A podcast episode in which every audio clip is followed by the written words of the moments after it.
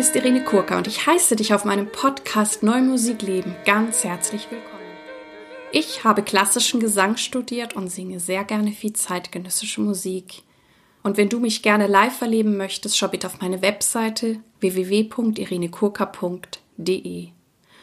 Und wenn du schon im Voraus wissen möchtest, welche Folgen im kommenden Monat erscheinen, welche Podcast-Folgen oder auch welche sonstigen Tätigkeiten und Konzerte ich unternehme, lade ich dich ganz herzlich ein, meinen Newsletter zu abonnieren. Dies kannst du über den Button auf meiner Startseite tun. In diesem Podcast geht es um Themen rund um die neue Musik. Ich teile mit dir Hintergründe, Insiderwissen und bringe dir die Menschen aus der neuen Musikwelt näher. Ich bin Kooperationspartnerin der NMZ, der neuen Musikzeitung.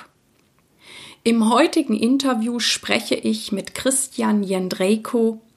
Ich nenne ihn jetzt Künstler, denn Christian ist auch sehr, sehr, sehr, sehr vielseitig und wir werden über diese Vielseitigkeit mit ihm sprechen. Nun also viel Freude mit dem Interview mit Christian Jendrejko. Hallo lieber Christian, lieber Christian Grindreko, ich heiße dich ganz herzlich in meinem Podcast willkommen. Ja, ich freue mich, dass ich hier sein darf. Ich möchte gern als erstes von dir wissen, weil ich das alle frage, auch wenn ich weiß, dass du so ein breites Feld hast, was du bedienst als Künstler. Wie bist du zur neuen Musik gekommen? Mm, zur neuen Musik gekommen bin ich eigentlich ziemlich früh. Ich, ich würde sagen, ja, was verstehen wir unter neuer Musik? wäre jetzt äh, direkt eine Rückfrage, weil ich bin gekommen zu dem Ganzen mit, wie alt war ich? Elf, glaube ich. Ähm, weil ich mit elf Jahren bin ich mit Yoko Ono in Kontakt gekommen, also mit der Musik von Yoko Ono. Und das hat mich stark fasziniert und ähm, bin darüber mit ihren Texten in Kontakt gekommen. Die äh, Grapefruit was man als Written Instructions bezeichnen könnte und bin über diese Written Instructions an die, könnte man auch sagen, Written Instructions von Stockhausen gekommen und ähm, so ist eigentlich mein Weg in die neue Musik gelaufen, also über diese beiden Punkte. Das ist ja sehr, sehr früh. Ja, ja. ja Wie hast du die gefunden? Im, Im, Radio oder haben deine Eltern oder ja, sie gehört? Ja, also es war so, dass, äh, also das äh, trauriger Anlass eigentlich, weil das war äh, 1980 ähm, und John Lennon wurde eben erschossen. Und ähm, also meine, ich komme aus dem Haushalt, meine Eltern, mein Vater vor allem haben immer sehr viel Musik gehört und so. Ich bin also ganz selbstverständlich mit äh, Musik aufgewachsen. Habe auch selber mit, äh, wann habe ich angefangen? Mit sieben angefangen, Gitarre zu spielen und äh, war also drin in dem ganzen Thema. Und äh, dann jetzt eben John Lennon und die Beatles, äh, Lieblingsgruppe meiner Mutter. Und dann sagte mein Vater, oh Mann, äh, hat mir, ich weiß nicht, wie viel es war, 40 Mark oder so, in die Hand gedrückt und gesagt, äh, geh mal zum Schallplattengeschäft und kauf mal John Lennon Platten.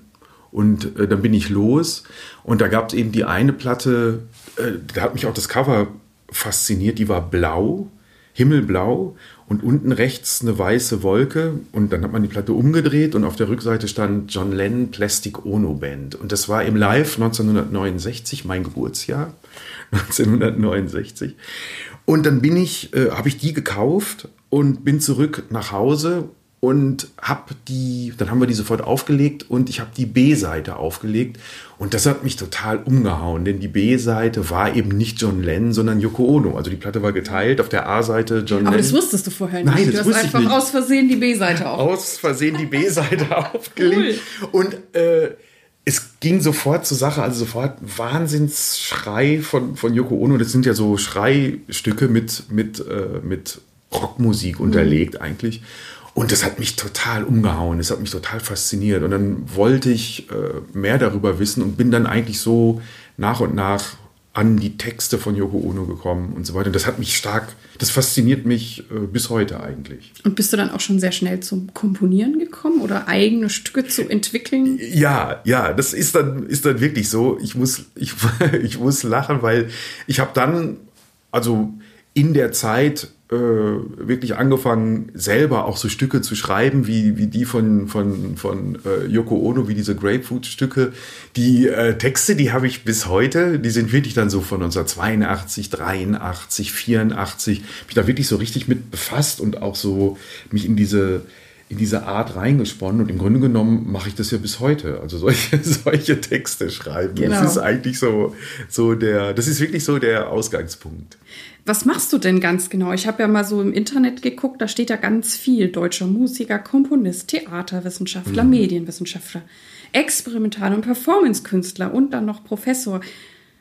Wow, wie, wie erklärst du das denn, wenn Leute dich fragen, was du machst? Ja, also das, das steht ja bei Wikipedia. Das, äh, der Eintrag, äh, da, da steht mir eigentlich zu viel drin. Ich, und man hat ja dann keinen Zugriff auf, auf, die, auf, die, auf das, was die Leute da schreiben.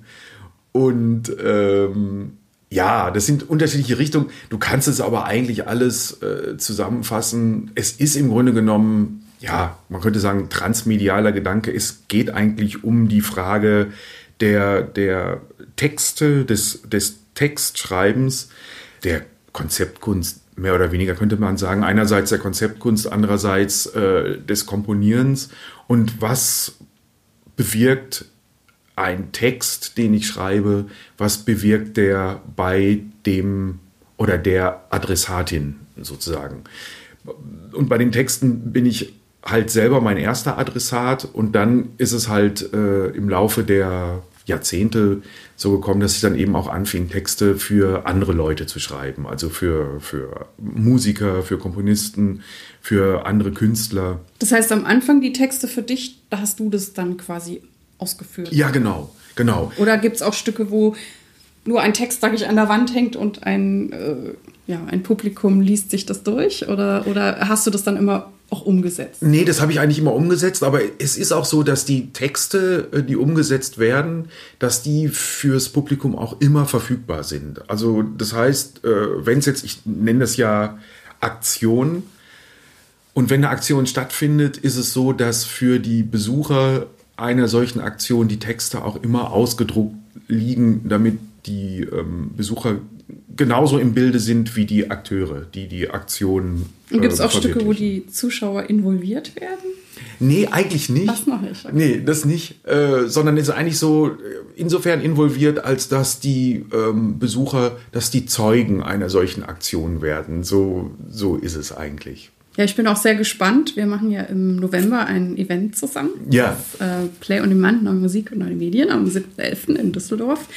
Und ja, da kriege ich ja auch ein Stück von dir. Und ich weiß nicht, wird das auch so ein Konzeptstück? Ja, ja, auf jeden Fall. Ich weiß noch gar nicht, was kommt. ich schreibe das ja äh, für euch beide speziell. Ne? Das mache ich ja, das mache ich ja grundsätzlich so, dass ich die die ähm, Aktionstexte halt für äh, Künstlerinnen und Künstler schreibe, mit denen ich zusammenarbeite oder die Lust haben, mit mir zusammenzuarbeiten. Und so entwickelt sich das eigentlich. Und die Stücke, es ist eigentlich meistens so, dass ich versuche, die Stücke den Leuten schon auf den Leib zu schreiben. So, damit, cool, ja, da genau. freue ich mich ja, ja genau. schon. genau, dieses Event, was wir ja machen, da geht es ja um neue Musik und neue Medien. Und genau darüber haben wir uns ja auch kennengelernt, mhm. über die Anna Schirmer und den Martin Schieber. Was ist da für dich der Zusammenhang von neue Musik und neue Medien oder was passiert da gerade? Ja, ja, der Zusammenhang für mich ähm, liegt tatsächlich im Text.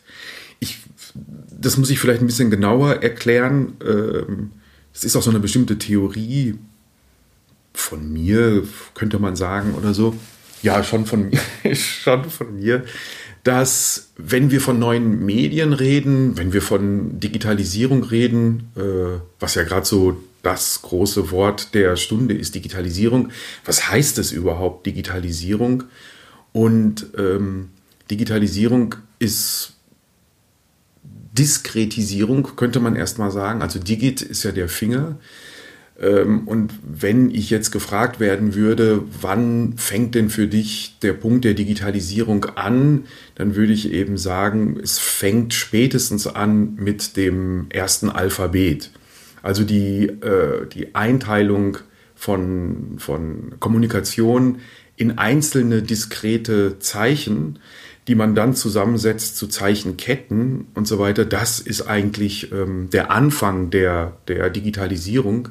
Also ganz, ganz alt. Ganz, ganz alt, genau. Also wir bewegen uns äh, praktisch seit den ersten Alphabeten, bewegen wir uns in der Digitalisierung und das ist jetzt ähm, elektromagnetisch sozusagen fortgesetzt wird, ist eigentlich nur eine weitere Stufe. Also eine wichtige äh, Stufe war sicherlich der Buchdruck, also einzelne Lettern, in denen dann mit denen gedruckt wird. Also da sieht man es ja schon ganz deutlich, einzelne, einzelne diskrete Elemente. Und äh, die Digitalisierung würde ich eigentlich so beschreiben, dass wir es hier mit der Digitalisierung ähm, des Elektromagnetismus zu tun haben. Also so eigentlich. Und ähm, es ist interessant, finde ich, im Westen in der Geschichte der Musik, die ja ab einem bestimmten Zeitpunkt zu einer Geschichte der Notation wird, äh, da können wir das ja auch sehr gut beobachten, dass sozusagen das kontinuierliche Tonspektrum, durch das wir uns durchbewegen, auch digitalisiert wird, also in einzelne Tonstufen aufgeteilt wird. Also äh, Molltonleiter, Dur-Tonleiter, später dann die chromatische Tonleiter. Also es ist sozusagen die Aufteilung des Gitarrengriffbrett. Also, wie ich gerade sagte, die Gitarre begleitet mich ja eigentlich als Instrument schon mein ganzes Leben. Ist im Gegensatz zu einer Geige oder im Gegensatz zum Kontrabass, ist es ein digitalisiertes Instrument. Also die einzelnen Ton Stufen sind auf dem Griffbrett genau äh, festgelegt. Ich kann nicht zwischen den einzelnen Tönen kontinuierlich gleiten, wie du das als Sängerin ja zum Beispiel wunderbar kannst. Ich kann das und bei mir ist irgendwie eigentlich gar nichts festgelegt ja. und ich muss mir alles irgendwie vorstellen ja. und ähm, ja. es ist so faszinierend, dass das Hirn das kann. Es ist ja bis heute nicht wirklich geklärt, warum wir Tonhöhe produzieren können oder auch nachsingen können. Ja, das genau. ist ganz faszinierend. Genau. Ja, und das ist eben irre, dass du das jetzt sagst, weil so könnte man halt sagen, dass auch Sängerinnen und Sänger auch im, in der Ausbildung praktisch darauf ausgebildet werden, die kontinuierliche Verfügbarkeit des Stimmapparats sozusagen, den zu digitalisieren, also den in einzelne Tonschritte aufzuteilen und dann auch ganz genau die einzelnen Tonschritte zu treffen sozusagen. Ne? Und das ist eigentlich so eine Entsprechung, die ich interessant finde. Und auf der Ebene sehe ich den Zusammenhang zwischen ja, Digitalisierung und, und neuer Musik eigentlich oder Musik äh, generell. Also es sind eben Entwicklungsstränge, ähm, die uns schon sehr lange begleiten und die jetzt eben äh, aufgrund der Elektrotechnik die dazugekommen ist, eben jetzt in diese Bereiche vordringt. Aber eigentlich ist es eine alte Kulturtechnik, äh, mit der wir uns schon ganz lange beschäftigen. Das ist eine interessante Perspektive, habe ich so noch nie gesehen. ne? Aber klar, du hast recht. Ähm, es ist halt, wie sagtest du, die ele elektromagnetische Variante. Variante davon. Genau, genau. genau. Und wenn du jetzt, ähm, also du bist ja auch Professor an der Hochschule Düsseldorf. Was, was machst du? Da steht digitale Kommunikation. Ja, genau. Was machst du genau, genau, mit deinen Studenten und Studentinnen? Ja, das ist also sozusagen, das ist sozusagen die theoretische Grundlage von der Art und Weise, wie ich da forsche und, und äh, wie ich da versuche auszubilden. Und das sind eben genau ähm, solche Fragen, mit denen wir uns ähm, befassen. Also was, äh, was bedeutet Digitalisierung? Was bedeutet die Gestaltung äh, von Digitalisierung? Und ähm, das, das sind eben solche Fragen. Ähm, Schaut ihr dann eher zurück, wie es war oder wie es werden kann? Oder, oder macht ihr dann was Künstlerisches mit damit? Oder ist es eher Reflexion? Oder was macht ihr da? Ja, es ist, äh, es ist zwei, eigentlich ist es so der Versuch, ähm, eine Doppelstrategie zu fahren. Also einerseits äh, versuche ich die Studierenden dahingehend auszubilden und ein Bewusstsein zu schaffen, was die Grundlagen äh, der Digitalisierung sind. Es ist eben, es ist eben diskrete Mathematik, mit der man sich befassen kann. Es ist die ähm, Logik, die Prädikatenlogik ist da, ist da ganz stark. Und äh, gleichzeitig bilden sich aber all diese, diese Vorgehensweisen, bilden sich ab in künstlerischen Äußerungen, also in neuer Musik zum Beispiel. Wenn man jetzt äh, Partituren nimmt, also meinetwegen können wir wieder Karl-Heinz Stockhaus nehmen, wir können aber zum Beispiel auch Gottfried Michael König nehmen. Äh, sehr interessant, also der ja als einer der ersten wirklich dann auch ähm, Programme programmiert hat, um Musik damit herzustellen das ist, äh, das ist interessant. Also ich habe im Nebenfach, als ich studiert habe, äh, das ist vielleicht wichtig zu wissen, auch Fundamentaltheologie studiert. Und das ist eigentlich so ein Ansatz von mir ähm, in der Ausbildung zu gucken, dass es ein fundiertes Verständnis gibt von den Dingen, mit denen man als Gestalter oder als Künstler umgeht. Und gehen die dann eher hinterher, ich sag auch in künstlerische Berufe oder äh, machen die was anderes damit? Das, das ist eigentlich äh, freigestellt. Also der, der, das ist ja der Fachbereich Design und äh, du kannst, du kannst äh, in den eher künstlerischen Bereich gehen. Du kannst halt auch in den eher angewandten Bereich gehen. Das bleibt letztendlich dir als Absolventin, als Absolvent äh, überlassen. So ist es eigentlich. Genau, du bist ja ähm, 2018 dann Professor geworden dort. Mhm. Und ähm, da wir uns ja ein bisschen kennen und auch über verschiedene Sachen gesprochen haben, hast du mir aber auch erzählt, dass, also dass du das natürlich großartig findest und es ist super so, naja, so, ein schön, so eine schöne Arbeit zu haben und natürlich auch deine dein ganzes Wissen und Erfahrung jetzt weiterzugeben. Ja. Andererseits hast du mir auch erzählt, dass du auch ähm, die härteren Zeiten als Künstler kennst ja, ja. und auch mal äh, mit dem Arbeitsamt zu tun hattest. Und du hast mir auch verraten, dass du durchaus auch bereit bist, darüber zu sprechen, es dir jetzt nicht irgendwie peinlich ist. Und, und gerade weil ja jetzt, ne, wir sind halt in dieser Corona-Zeit und es gibt ja auch äh, Kollegen, Kolleginnen von uns, die tatsächlich jetzt zum Arbeitsamt gegangen sind mhm. und ja hoffentlich auch Unterstützung bekommen haben. Und deswegen interessiert es mich auch, wie war das damals für dich und ähm, ja, diese Erfahrung oder wie, wie lange ging das überhaupt? Und das ist ja irgendwie auch, ich finde es auch irgendwie mutmachend zu sagen, ey, ne, du warst mal irgendwie Arbeitslosenempfänger und jetzt bist du Professor geworden. Ja. Das ist ja irgendwie total cool.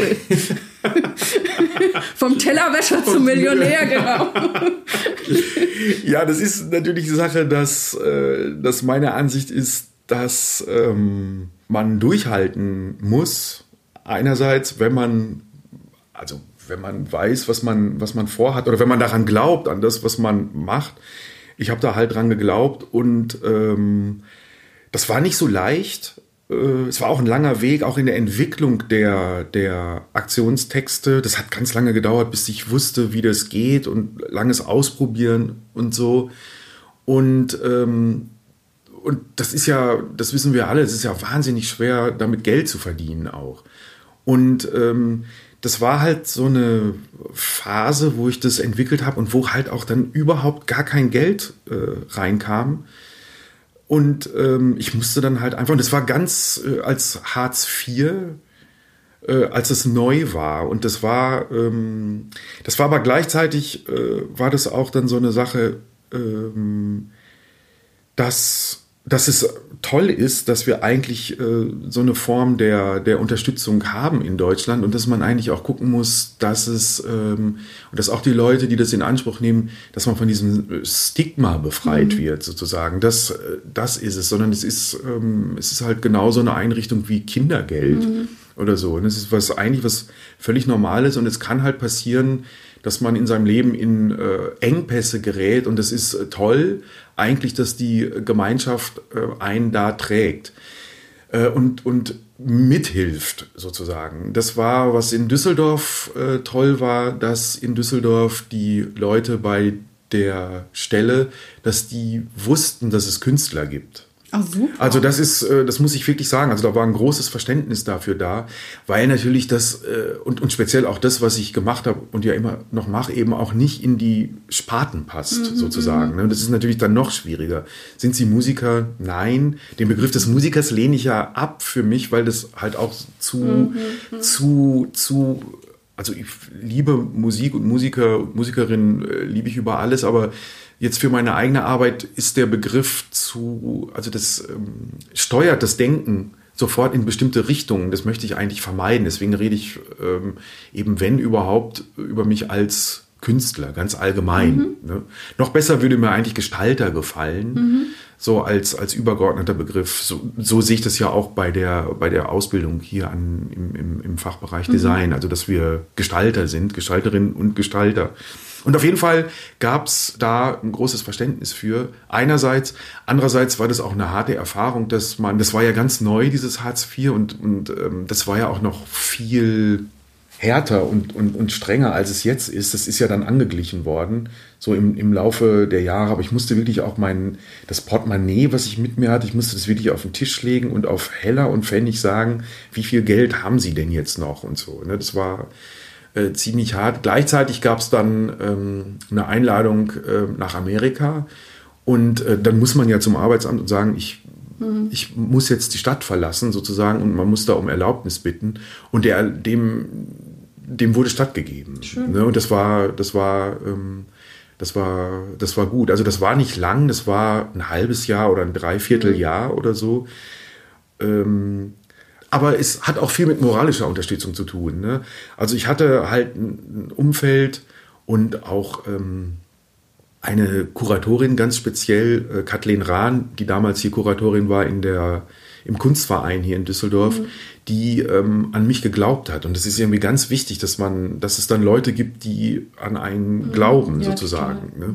Und dann war das halt wirklich so, dass dann in dieser Zeit eben die Einladung kam äh, zur, also die erste Aktion, Gottesrauschen hieß die, äh, siebenstündige Aktion für sieben Gitarristen.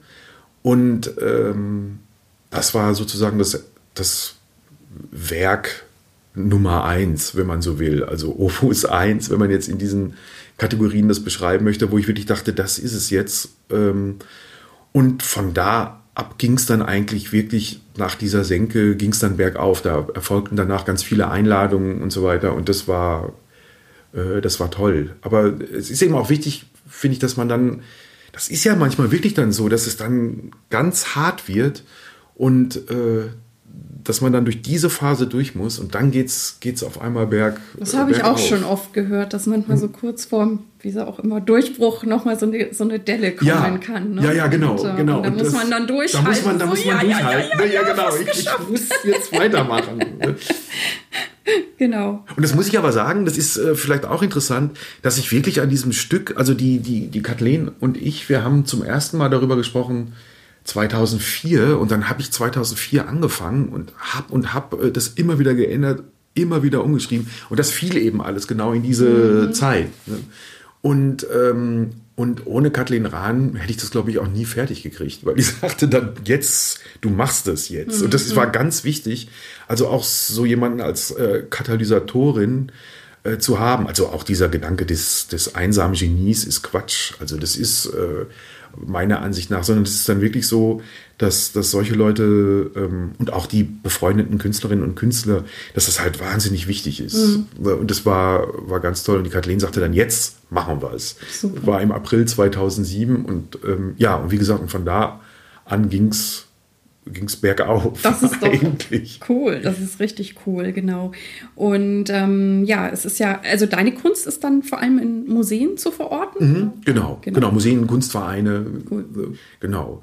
Und das mache ich, ähm, weil der Ort, ähm, also es gab ja jetzt im letzten Jahr die große Ausstellung von mir im, im äh, Museum Volkwang, äh, Lust und Rätsel, ist eben das das große Stück, an dem ich jetzt auch schon relativ lange arbeite, seit auch seit 2000 weiß ich jetzt gar nicht, 2002 oder 2003. Oh, das ist wirklich lang. Angefangen. Und es ist so ein, so, ein, so ein großes Projekt und ähm, das wurde zum ersten Mal, also die aufgezeichneten Teile wurden eben zum ersten Mal vollständig vorgestellt im, im Museum Volkwang.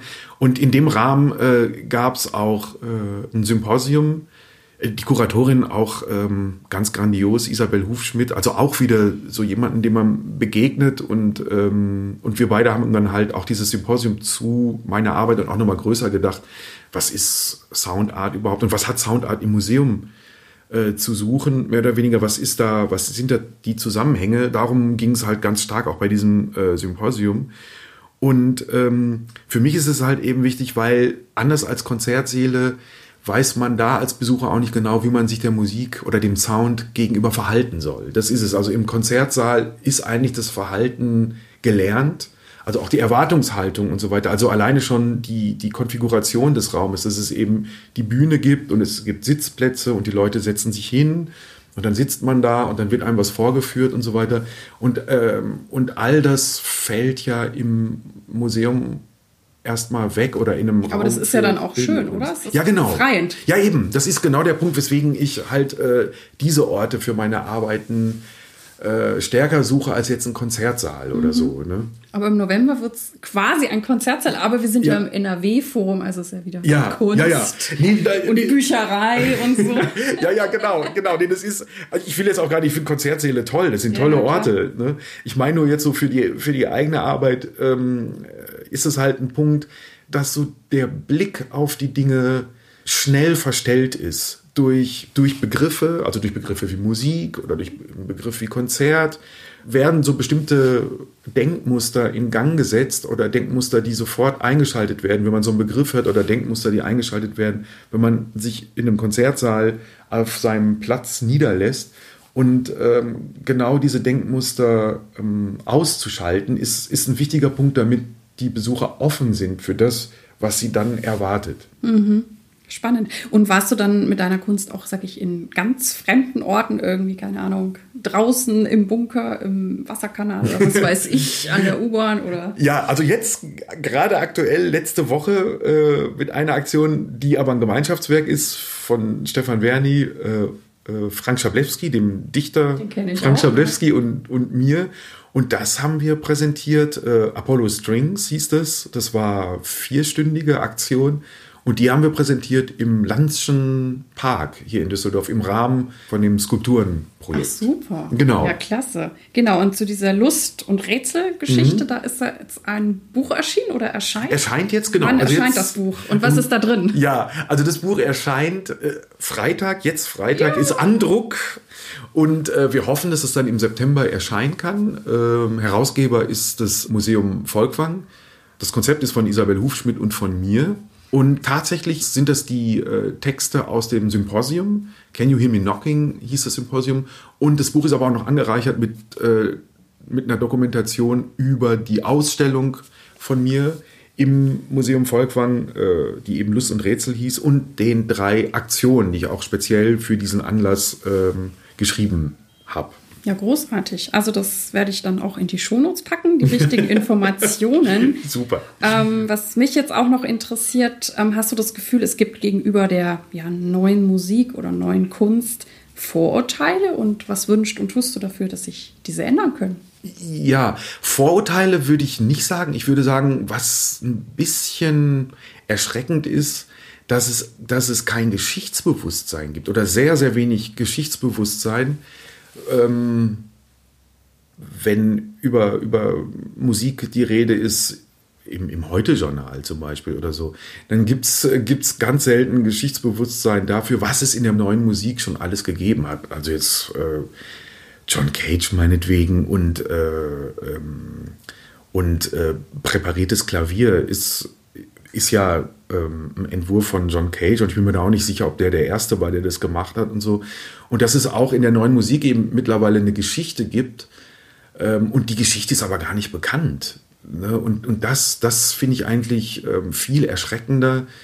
Also auch in der Ausbildung in der, in der Schule, was da im Musikunterricht ausgebildet wird, das finde ich eigentlich erschreckend. Also das ist äh, verrückt, weil also ich bin ja in den 70er und 80er Jahren zur Schule gegangen und wir, wir hatten eigentlich eine ziemlich gute äh, Musikausbildung, muss ich sagen. Also wir waren, wir haben uns, wir haben das gehört, wir haben zum Beispiel äh, Gesang der Jünglinge, äh, haben wir in der Schule gehört. Man kannte Namen, man, man wurde. Also man Aber du meinst, wurde, das hat sich jetzt. Und das hat sich, hat sich stark Also ich verändert. bin auch so groß geworden, wobei ich dazu sagen darf, ich war auf einem musischen Gymnasium und hatte auch sehr engagierte Musiklehrer und habe mhm. dann eben auch, wie du auch das präparierte Klavier, Gesang der Jünglinge, ja. Berio-Sequenz, das habe ich halt ja, alles genau. irgendwie mit, mit 13, 14 kennengelernt. Genau so ist es. Genau und, so ist es. Ähm, und das hat natürlich bei mir auch so den ersten Samen gelegt. Ja, ja. Und dabei sind es ja zum Teil echt coole Sachen. Also. Ja, absolut. Absolut. Und, und, äh, und, und da fehlt, also das ist, äh,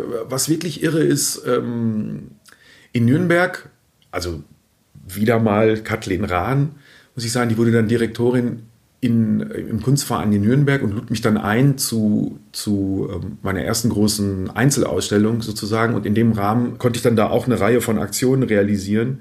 Und ähm, da war das irre, dass halt die älteren äh, Besucherinnen und Besucher, die waren so wahnsinnig gut informiert. Ne? Und das war toll, weil die dann, äh, weil die die ganzen äh, Vergleichspunkte hatten oder so. Und das waren ganz tolle Gespräche, also Morten Feldman und, und was weiß ich, die das alles auch erlebt hatten. Und dann die Jüngeren, die kannten eigentlich, äh, was das angeht, ziemlich wenig. Mhm. Ne? Also ich, ich rede jetzt von, von normalem Publikum, also jetzt nicht von Künstlern oder von ähm, Musikern oder, oder Komponisten, die kennen das ja mhm, alles. Mhm. Aber ich meine jetzt so äh, ganz normale Besucher, die sich dann sowas angucken und die jüngere Garde, die die kennt das alles nicht. Ne? Und das, das ist eigentlich, das finde ich, ähm, da, Aber da hast du denn Gefühl, die, die finden trotzdem dann ihren eigenen Zugang? Die finden, die finden ihren Zugang und ähm, das ist auch immer so, dass ich für Gespräche ähm, auch offen bin, auch, auch zur Verfügung stehe. In der Zeit einer solchen Aktion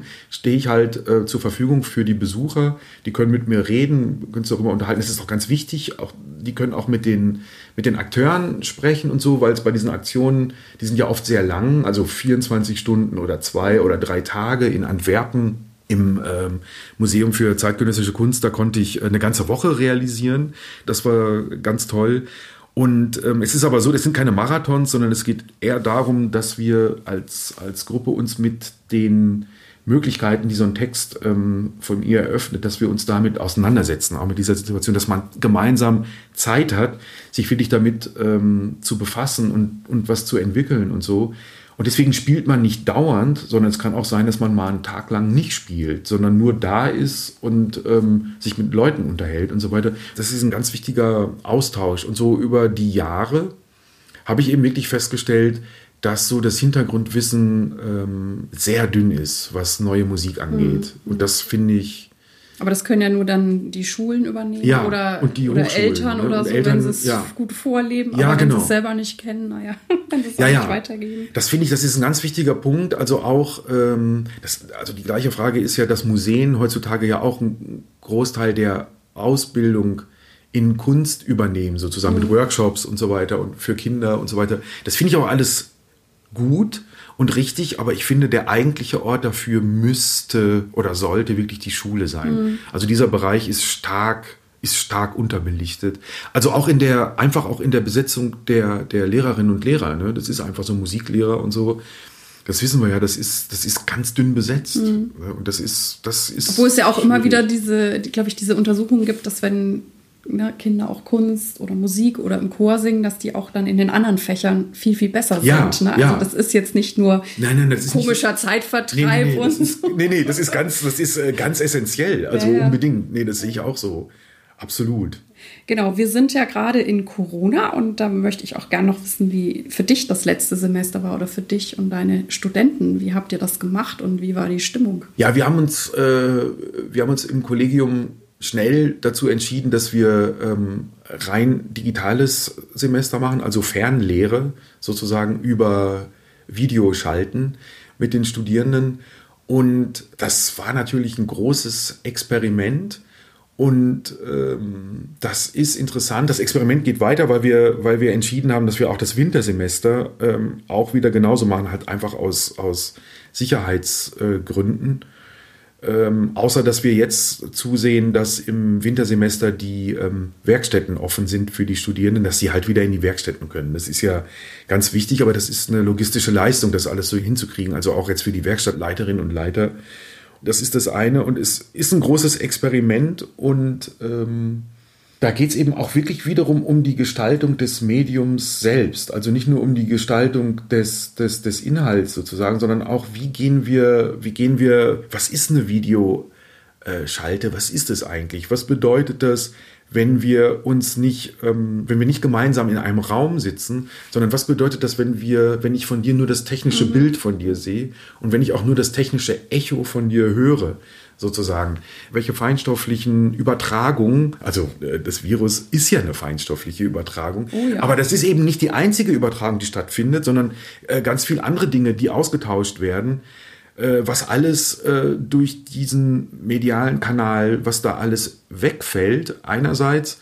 Und es ist also so eine Gewinn-Verlust-Rechnung, ähm, mit der wir mit der ich mich eigentlich auch stark mit den Studierenden in dem Semester beschäftigt habe. Also was stellen wir fest, was fällt weg, worauf äh, müssen wir verzichten, was ist aber gleichzeitig auch, was ist ein Gewinn, was mhm. bringt uns, äh, was bringt uns das? Und was können wir damit machen, wie können wir damit äh, umgehen? Und wie können wir einen Unterricht gestalten, der ähm, genauso viel Freude und Inspiration bereitet wie der Präsenzunterricht, also wo man physisch mhm.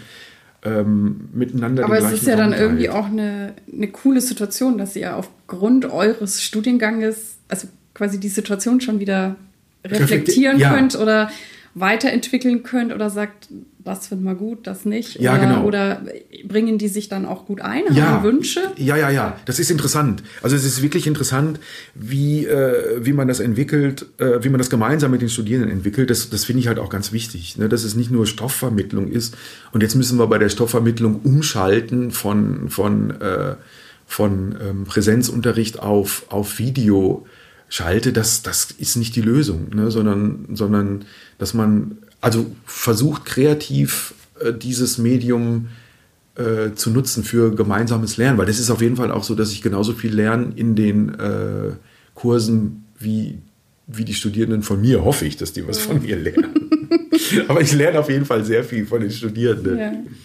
Wofür bist du derzeit dankbar? Oh, äh, wofür bin ich derzeit dankbar? Also erstmal, dass ich, ähm, dass ich lebe, dass ich äh, leben darf. Ich bin äh, dankbar, dass ich in einer Gesellschaft wie der unseren lebe, also dass es mich äh, geburtsmäßig ähm, hierher verschlagen hat. Und äh, ja, das sind eigentlich so zwei, zwei ähm, wichtige Punkte. Also sehr dankbar, dass wir in einer Demokratie leben, dass wir dieses, ähm, dass wir diese sozialen Netze auch haben, die gesellschaftlich verankert sind. Also jetzt sowas wie eben äh, Hartz IV ist so ein schrecklicher Name irgendwie, also so Unterstützung und so. Also dass, dass es eben diesen, diesen äh, Gedanken gibt, dass wir eine Krankenversicherung haben mhm. in, in Deutschland, dass es sowas gibt wie die Künstlersozialkasse. Mhm. Also für, also das sind wirklich alles so ganz konkrete äh, gesellschaftspolitische Entscheidungen, die auch ja irgendwann mal getroffen worden sind, für die ich ähm, sehr dankbar bin. Wer oder was hat dich am meisten geprägt oder inspiriert? Hm, das ist eine gute Frage. Also jetzt so von den bekannten Künstlern, also ganz sicher Yoko Ono, wie gesagt, mhm. wie du gerade sagtest, so was den ersten Samen gesät hat, das ist ganz sicher äh, Yoko Ono, dieses ganze, dieses ganze Umfeld. Und dann ist aber ganz wichtig, das sind ähm, meine ähm, Künstlerfreundinnen und Freunde. Ne? Das mhm. ist, ähm, also ich gehöre ja zu einer Künstlergruppe, auch Hobbypop-Museum. Wir arbeiten jetzt in diesem Jahr, nee, seit, jetzt im 21. Jahr, also seit 20 Jahren ähm, arbeiten wir zusammen. Äh, Stefan Werni, mhm. mein, mein ähm, Kollege wir arbeiten jetzt seit 35 Jahren zusammen. Ne, wir haben uns eben kennengelernt in der Projektwoche äh, auf dem Gymnasium. Super. Und seitdem, äh, da haben wir angefangen und, und seitdem arbeiten wir zusammen. Ach, ne? sind, sind zusammengeblieben als äh, Team. Jetzt eben 35-jähriges Jubiläum zusammen mit Frank Schablewski. Das war das jetzt im Landschen Park. Ja. Ne? Und ähm, das sind die ganz großen Inspirationen. Das, das muss ich wirklich sagen. Also auch die langjährigen ähm, zusammenarbeiten, ne, mit, also wie zum Beispiel jetzt mit Stefan oder mit Hobbypop Museum. Also Hobbypop Museum, da haben wir gesagt, dass das eigentlich die Akademie ist, an der wir alle am meisten studiert haben, mhm. sozusagen und immer noch studieren. Ne. Das, das sind so, Angela Fette ist ähm, auch eine Künstlerfreundin. Wir haben viel zusammen gemacht, wir haben viel äh, gemeinsam vor, auch ganz starke ähm, Inspiration. So, mhm. Also es ist so, dass man sich gegenseitig inspiriert und auch so gemeinsam durchs Leben geht. Mhm. Also auch auf lange Sicht so. Ne? Das, ist, ähm, das ist toll. Dafür bin ich eben auch dankbar. Mhm. Und was bedeutet es für dich, sich treu und authentisch zu sein in diesem Musik- oder Kunstbusiness und wie gelingt dir das?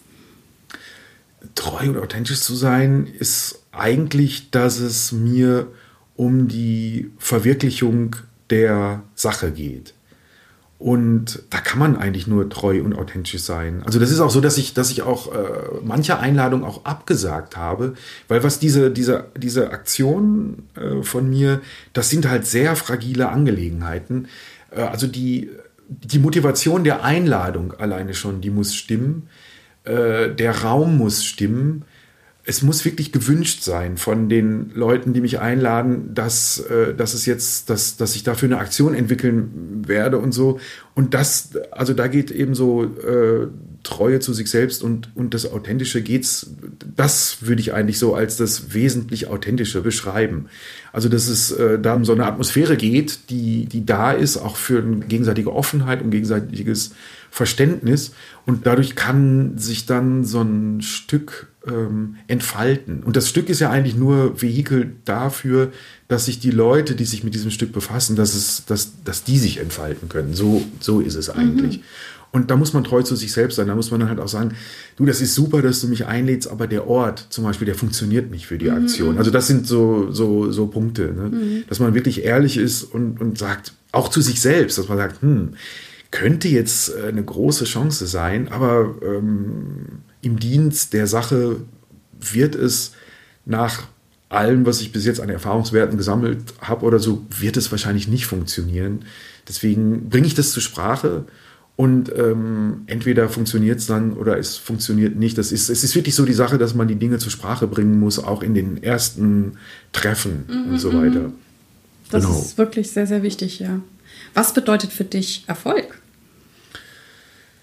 Hm, Erfolg. Ähm, ja, Erfolg ist ja so vielschichtig. Ähm, eigentlich, dass, ein, dass eine Aktion, dass sich das ergibt, was ich mir davon versprochen habe, mhm. sozusagen. Also, dass das wirklich äh, funktioniert und sich entfaltet. Also, ich habe nie großes Interesse gehabt, jetzt an Erfolg im Sinne von bekannt werden mhm. oder so.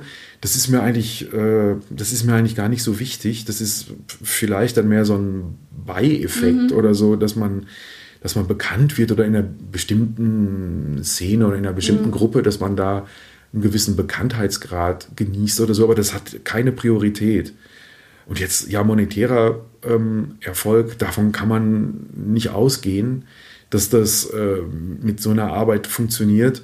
Also ist es eher so, dass der Erfolg wirklich darin besteht, wenn, wenn eine Aktion funktioniert und sich das, ähm, und sich das entfaltet und man gemeinsam äh, eine gute, äh, inspirierende Zeit hat, wo man anders rausgeht als reingegangen ist, und zwar im positiven Sinne, so, dass man, dass man da was erkannt hat und so, dass man da ähm, Dinge ausprobieren konnte und so weiter. Das ist eigentlich Erfolg mhm. für mich. Mhm. Und hast du eine Vision oder gibt es irgendwas, was dich antreibt? Ja, das ist, äh, das ist auch eine gute Frage. Also, was mich antreibt, äh, ist wirklich so der Prozess der, ähm, also Erkenntnisgewinn eigentlich. Ne? Erkenntnis, äh, dass diese Aktionen auch in der Art, wie die geschrieben sind, äh, so sind, dass, und, und wie gesagt, ich, ich bin da immer der erste Adressat von diesen Aktionstexten, die ich selber schreibe, ist es eigentlich so, immer mehr rauszufinden, was an Potenzial noch verborgen ist, sozusagen. Mhm. Also dieses Potenzial der, der kreativen Möglichkeiten, das zu entbergen. Das, also insgesamt. Also eigentlich so eine Entfaltung des kreativen Potenzials, auch gesellschaftlich. Und das jetzt aber nicht im gesellschaftspolitischen Sinne, dass ich jetzt äh, Mitglied einer Partei bin oder so, sondern wirklich indem ich äh, solche Aktionen initiiere und wir dann gemeinsam diese Aktionen versuchen zu entwickeln und durchzuführen und so weiter, dass da eigentlich so ähm, Potenzial ähm, entfaltet wird und man erkennt, was, was alles noch möglich ist, mhm. sozusagen. Das ist, das ist eigentlich so die, die, die Motivation und insofern auch die Vision, die ich mhm. habe. Sehr schön. Wir sind tatsächlich bei der letzten Frage angekommen. Und da frage ich immer sehr gerne, welchen Tipp möchtest du jungen Künstlern geben oder welchen Tipp würdest du gerne dem jungen Christian geben oder hättest du gerne bekommen? Vielleicht 28 so. warst oder so. hm, also der Tipp, oh ja, was hätte ich dem jungen Christian als Tipp mit auf den Weg gegeben, dass man eigentlich ähm, sich noch mehr trauen kann, Leute einfach anzusprechen. Ah, das ist, schön. das ist, äh, das ist. Ich meine, ich habe das gemacht, äh, Leute angesprochen, aber man kann wirklich um, um man kann bitten mhm. und wenn man äh, anklopft, dann wird einem geöffnet. Das ist wirklich so und dass man das wirklich machen. Aber es muss eben wirklich eine, es muss eine ehrliche, gute Bitte sein, mhm. sozusagen. Und das wäre mein Rat an mhm. mich selbst. Hättest du vielleicht an der einen oder anderen Stelle noch, noch mehr machen können. Das, das ist es eigentlich. Sehr schön. Ja, ich danke dir für dieses Interview und wir bleiben in Kontakt. Ja, ich danke sehr für die Einladung. Dies war also das Interview mit Christian Jendrejko. Ich hoffe, du konntest viel für dich mitnehmen. Und ich freue mich auf deine Ideen, Anregungen, E-Mails oder Nachrichten über Facebook. Vielen Dank, dass du bei mir eingeschaltet hast. Ich hoffe, es hat dir gefallen und dich inspiriert. Und ich freue mich sehr, wenn du dir Zeit nehmen kannst, mir und diesem Podcast eine gute Bewertung auf iTunes abzugeben oder ihn deinen Freunden und Kolleginnen zu empfehlen. Ich danke dir. Dir alles Gute. Lebe deine Musik, lebe dein Leben und bis zum nächsten Mal, deine Irene.